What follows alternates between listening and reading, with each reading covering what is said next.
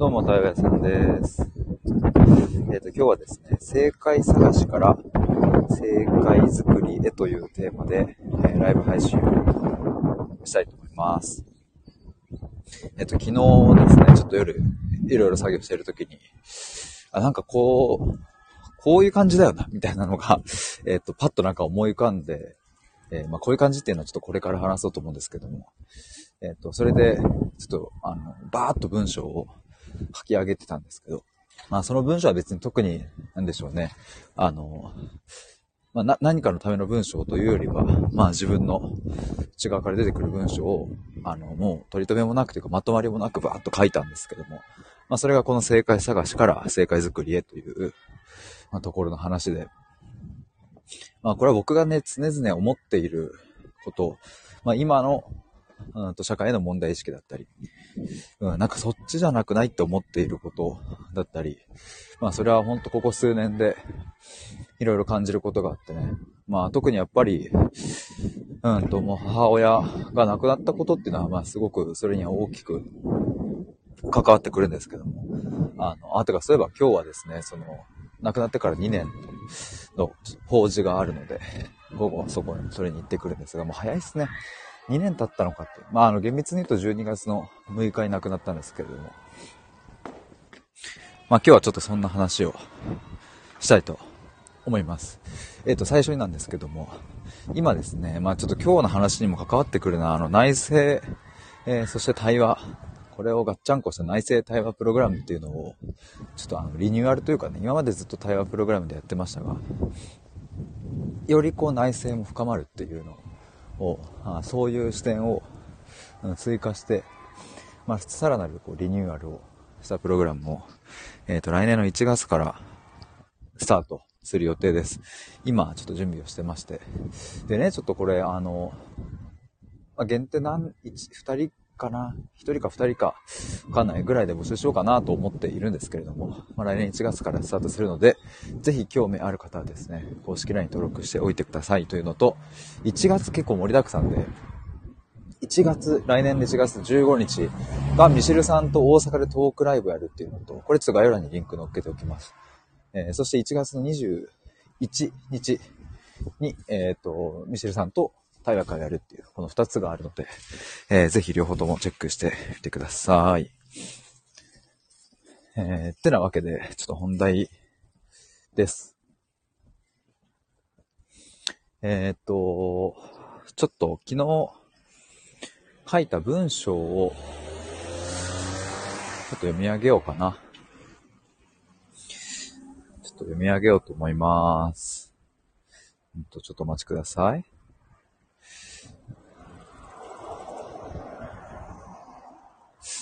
あった、これだ。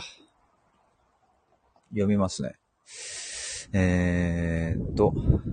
自分の人生にとっての正解を作るというタイトルで文章を書きました。えー、っと、今の世の中にあるコーチング系のサービスは、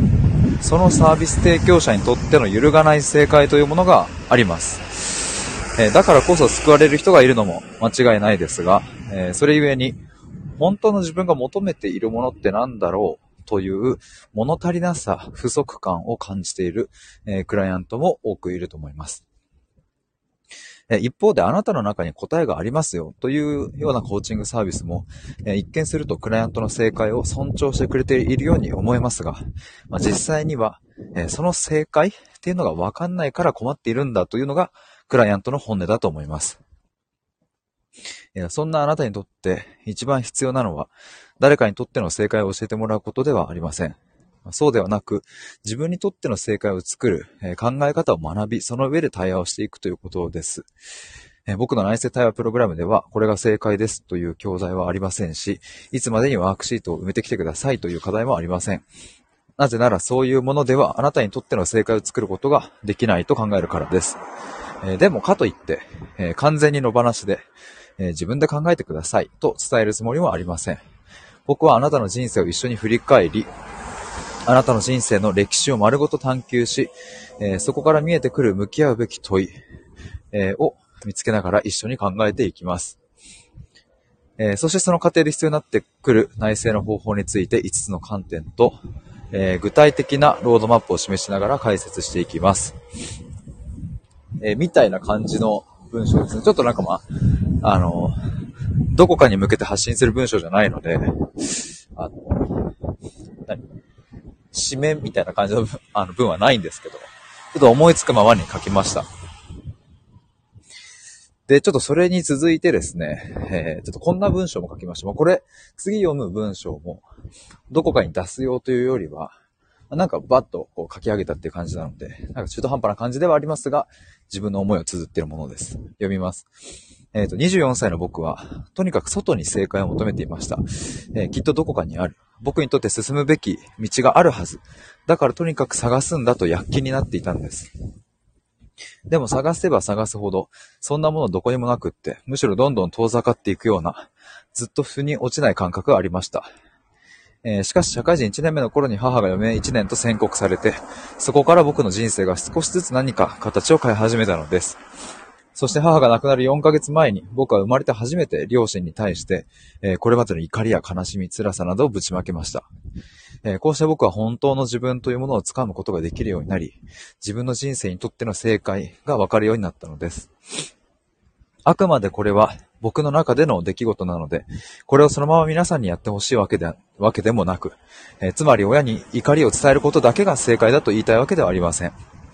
えー、ただお伝えしたいのは、誰かすごい人の言葉や、え、考え方をどれだけ摂取しようと、そこには真の正解は埋まってはいないのです。もちろんヒントになることはあるとは思いますが、え、それでも自分の人生を自分で動かしていくためには、自分の内側と徹底的に対話していくことなのです。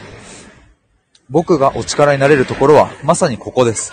えー、つまり自分の内側と徹底的に対話すること、言い換えるなら内政です。えー、で、終わっちゃってますね。あの、こんな感じでなんかバーっとたまにね、あの、あっと思って、なんか一つのキーワードから一気にね、なんかね、言葉がね、ダーッと出てくる時があって、で、まあそういう時はね、僕はこうして、あの、ライブ配信したりすることもあるんですけれども、まあ昨日に関しては、あの、なんかね、ちょっと文章で言っちゃおうと思って、えー、書き上げてみました。まあちょっとあの、いろいろ読んじゃいましたが、このタイトルの回収に入りますと、まあ、正解探しから正解作りへということで、いや、今、なんかね、あ、そうそう、これちょっと、あれだな。冒頭に僕読みましたが、今の世の中にあるコーチング系のサービスは、そのサービス提供者にとっての揺るがない正解というものがあります。だからこそ救われる人がいるのも間違いないですが、それゆえに本当の自分が求めているものって何なのだろうという物足りなさを感じるクライアントもいると思いますというふうに書いたんですけれども、あの、そう、ここはね、本当に、なんだろうな、もう表裏一長一短ですね。あの、まあ、世の中のコーチング系サービス、まあいろいろありますよね。うん。なんか自分のやりたいことを見つけたりとか、自分の強みを見つけたりとか、なんか自己実現に向かおうとかね。なんかいろん、いろんなのがあると思いますけれども。でね、それの価値はもちろんあると思いますし、それによって救われている人がいるのも間違いなく事実としてある。なぜなら、そのサービスは今でも存続して残ってるし、うんと、それによって何か人生が上向く人たちを僕も知っているから、えそれは間違いないなと思ってるんですけども。まあ、ただ一方で、えっ、ー、と、そのサービスでは、うん、到底満足できないどころか、物足りなさとか、不足感を感じる人もいる。これ誰かっていうと、まあ、24歳の頃の僕だったんですけども、僕なんですよね、もう。あの、まあ、当時僕は、え社会人1年目とか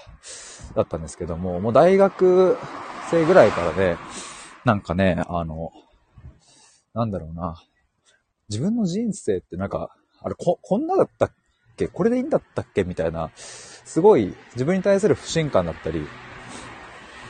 でもな、なんかね、納得のいかなさみたいな、人生に対する、え、手応えのなさみたいなものがずっと募っていって、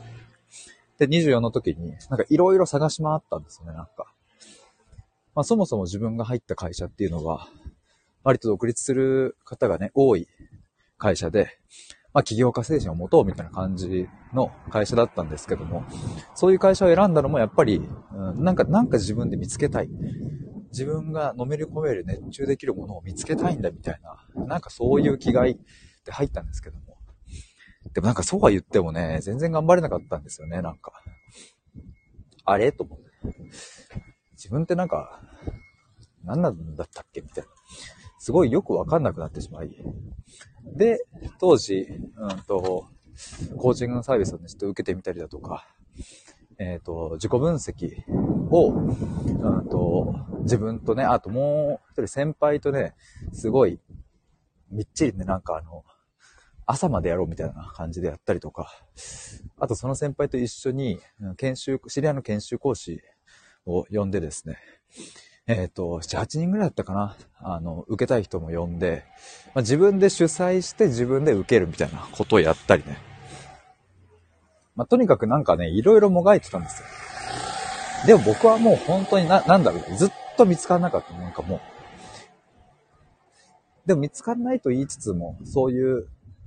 コーチングを受けたら、あ、なんか、これが一つキーワードなのかもしれないってことは見つかるんですね。例えば、僕が受けたとあるコーチングでは、いや、秀くんにとってはなんか、例えば愛みたいなものがキーワードなんじゃないみたいな。なんかいろいろね、そういうのが出てくる瞬間もあったりして。だからもちろんその、なんだろうな、効果がゼロだったなんてことはまあもちろんないし、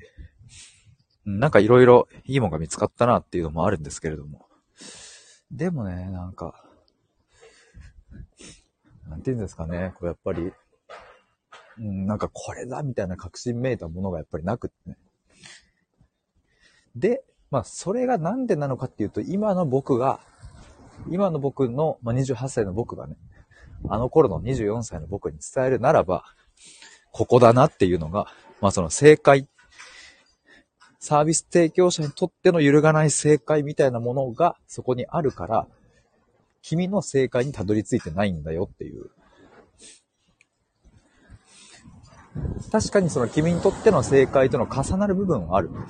けれど、それはあくまでその外の人が言っていた言葉で、外のすごい人が言っていた。まあ、すごい人じゃなくても、なんかそのサービスを提供している人が言っていた言葉で、君が内側で徹底的に対話をして、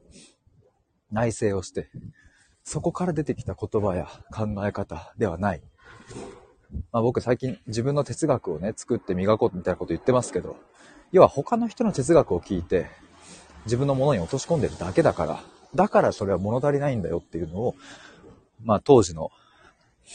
僕には、24歳の僕には伝えたい。というかそういうふうに僕には見えるっていう感じですね。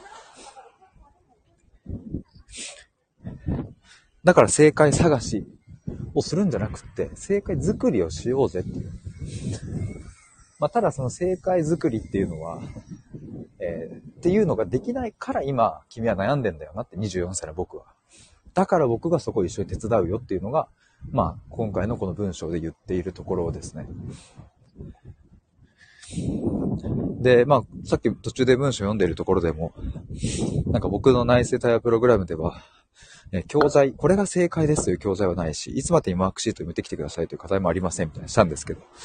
最近ね、なんかでもプログラムっぽくするんだったらやっぱりワークシートとか必要だよなとかって思いつつね、思いつつ、でも24歳の頃の僕に届けるってなったらなんかワークシートとかいらねえなと思って。で、僕今でもこれは思っていることなんですけど、な、なんだろうな。ワークシート一人でやるってね、マジでテンション上がんないんですね。これは、どうなんだろう。テンション上がるようなワークシートを僕が作りゃいいのかわかんないですけど。いや、なんか一人でワークシートを埋めるとかね、まあ一人じゃなくても、まあ、要はあれですね、すでに準備された問い、質問を、えー、自分一人で向き合うみたいなものが、まあ非常に僕はね、苦手ですね。だから、例えばね、僕好きな本でメモの魔力って前田裕二さんのね、これはなんかね、大学生ぐらいの時読んだのかないや、あれはなんかメモの話じゃなくって、もっとね、思考の具体と抽象の話とか、あの、そうメモを取りましょう、絶対みたいな話ではないっていう、僕の解釈ではそうなんですけどね。例えばあの本の後ろ側に自己分析の質問1000、1000問かな？とかあったような気がするんですけど、なんかそういうのもノートを買ってね、やってみようとしたら、本当にマジで2問目ぐらいで終わる。だからああいうの解けるって本当すごいなって僕はね、マジでそれはね、思うんですけど、ただどうしても僕はそういうワークシート系、まあ、要するに、すでに質問が準備されたもの、まあ、さらに言えば、自分のためにえ準備された問いじゃなくって、まあ、これみんなやったらいいよっていう風な質問っていうのが、あんまテンション上がんない。だから僕がやるプログラムでは、ワークシートとか準備するんじゃなくてね、もっとなんか、うんと、実践的な学びとか、対話して出てきた中での問いとか、そういう部分に一緒に向き合うような、えー、そういうプログラムにしたいなって、やっぱそっちだよなと。結局ね、その、ワークシートだったり、うん、これが正解ですっていうものだったり、それを学んでね、なんかやるっていうのは、まあ、確かに、やっぱ、うすいません。確かにいや、マジごめんなさい。確かに、わかりやすいと思うんですけど。でね、これ僕ね、こんな風に言ってるけど、やっぱね、すごいリスペクトがある。そういうの作れる人には。やっぱ僕は自分がテンション上がんないからそういうもの作れないんだよな。なんか今の、今の僕には作れない。だから、まあ、ゆくゆくは、あの、そういうものを作れたらいいのかなとは思うんですけど、今の僕は作れないし、今の僕がやりたいのは、これが正解ですを伝えるんじゃなくて、一緒にその正解を作りに行こうっていう、そこの部分を、対話でお手伝いする。まあ、対話、まあ、言い換えば内政ですね。内政の部分でお手伝いするっていうのが、まあ、僕の役割、使命だなと思うので、まあ、そんなような話ですね。だからまあ真の学びっていうのは、なんか誰かの正解をこうインプットするっていうことではなくてね、自分にとって、これが正解じゃねって作り出す方法を学ぶみたいなところはあるんじゃないかなと思います。まあ、だから僕はその、なんだろうな、自分の人生を生きるためには、なんかこれが必要ですみたいなことを言うつもりは毛頭なくって、いや、そのために、その自分の人生を自分で生きるためになんかどういう風に思考をしていったら自分の正解が出てくるのかってちょっとまどろっこしい言い方ですけどね。あ、ホタレさんおはようございます。どうもお久しぶりです。そういえば誕生日だったんですか？なんか、あの、タイトルでちらっと拝見しました。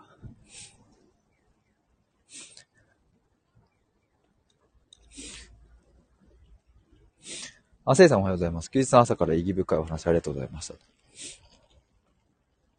えー、このちょっと正解探しから正解作りはね、ちょっと、うん、昨日パッと書きましたが、うん、やっぱそうだな。24歳の頃の僕へっていうのがすごいしっくりくんな。いやもう正解探しをしまくっていた24歳の僕へっていう。君へですね。うん、さっきも言ったけど、君が探す、探せば探すほどその正解は遠のいていく。なぜなら、その正解は、あの、他人の正解でしかないから。でもかといって僕は君の中に答えがあるよなんていう、そんななんか甘いようなことは言わない。でそれがわかんないから悩んでいるってことももちろんわかってる。だから一緒に探しに行こうだし、一緒に作ろう。その作り方も一緒に対話しながら内省して学んでいこう。いや、これですね、メッセージはね、なんか。いや、ちょっとなんか、今日話してみて、ななんか、やっぱり僕は24歳の頃の僕に届けたいんだなという気持ちがなんかちょっと見えてきたような気がしてます。あ、ホタレさん昨日誕生日でした。ありがとうございます。おめでとうございます。なんか仕事頑張りたい的なことさらっと言ってましたっけ？なんかあれ。ちら、ちら聞きさせていただいたんですかね。27歳の抱負みたいな。小谷さん、とても興味深いテーマです。何でも正解なり得ると思うし、後から正解にすることもできると思います。いや、間違いないですね。そうそう、本当はね、本当はってかもうそれがもう、もう真実って感じなんですけどね。でもね、あの、でもあの、もがいてもがいて苦しかったあの頃のね、僕はね、もう本当に、どこに正解がある？どこに僕の生き方の正解があって、どこになんか僕の、憧れる人がいて、一体どこにあるんだよみたいな感じでもうもがいていた。もがきにもがき。で、僕の場合は本当に運が良かったのは、そう、今日ね、僕、この後午後法事に、母親のね、もう2年経つので亡くなってから、そこに行くんですけども、やっぱね、母親が社会人1年目の頃、僕がね、社会人1年目の頃に母親が余命宣告されたっていうのがめちゃくちゃでかかった。いや、本当にね、あの、この出来事がなかったら僕は今何してんだろうって思うぐらい、だから運が良かったなって思うんですけども、それによって僕は自分の内側と徹底的に対話するっていう、内省するっていう方向に舵を切ったし、まあそれによって出てきた過去からのすごく嫌だった記憶とか、ドロドロしたもんを両親にちゃんとぶつけるっていう過程を経たんですよ。だからマジで母親が今でも生きてたら、もう本当になんかこういう対話屋さんなんて絶対やってないしね。今でも普通にサラリーマンやってると思いますけど。でもそうさっきちょっと文章でも読んだんですけども、かといってじゃあみんなね、なんか、あの、僕と同じように歩歩んでほしいなんてないし、いや、そもそもむずいしね、そんな。親の死を待つなんてそんな消極的なことはないし。だから僕にできることって何だろうと思った時に、僕はその運よく、その、母のそれをきっかけにね、自分の内側と対話するっていうところに、あの、本当の意味で目が向いたっていう。なんだろうね、なんか。それまでも多分自己対話みたいなのなんかやってたんだけど、な甘かったね。全然甘かった。自分の見たくないものは棚上げして、というか、あの、棚上げしてる感覚すらもなかったから。でもそれがさ、親が1年で死ぬってなったらなんか、なんでしょうね。嫌でも見なきゃいけないもんはやっぱ出てくるから、それはやっぱ、きつかったけど、まあ運は良かったなと僕は思うけど、でもなんかその経験を積めたからこそ、24歳の頃の僕と同じように悩んでる人がいるんだったら、僕は、まこの2年3年で培ってきたもの、まあ、もっと言えばもう人生のもう総回収をしてきたこの数年なので、まあ、それを糧にしてね、僕は対話をして、まあ、内省するっていう、もうここなら負けないよっていうポイントを僕は見つけたので、まあ、これで24歳の頃の僕に向けて、あなたに向けて、うん、なんか対話のプログラム、内政対話プログラムを届けられたらいいんじゃないかなと。というか、届けたいなというふうに思いました。まあ、そんなところで今日は正解探しから正解作りへというテーマでお話ししました。聞いてくださった皆さんありがとうございます。では、ちょっとまた今日の夜か明日配信したいと思います。以上です。バイバーイ。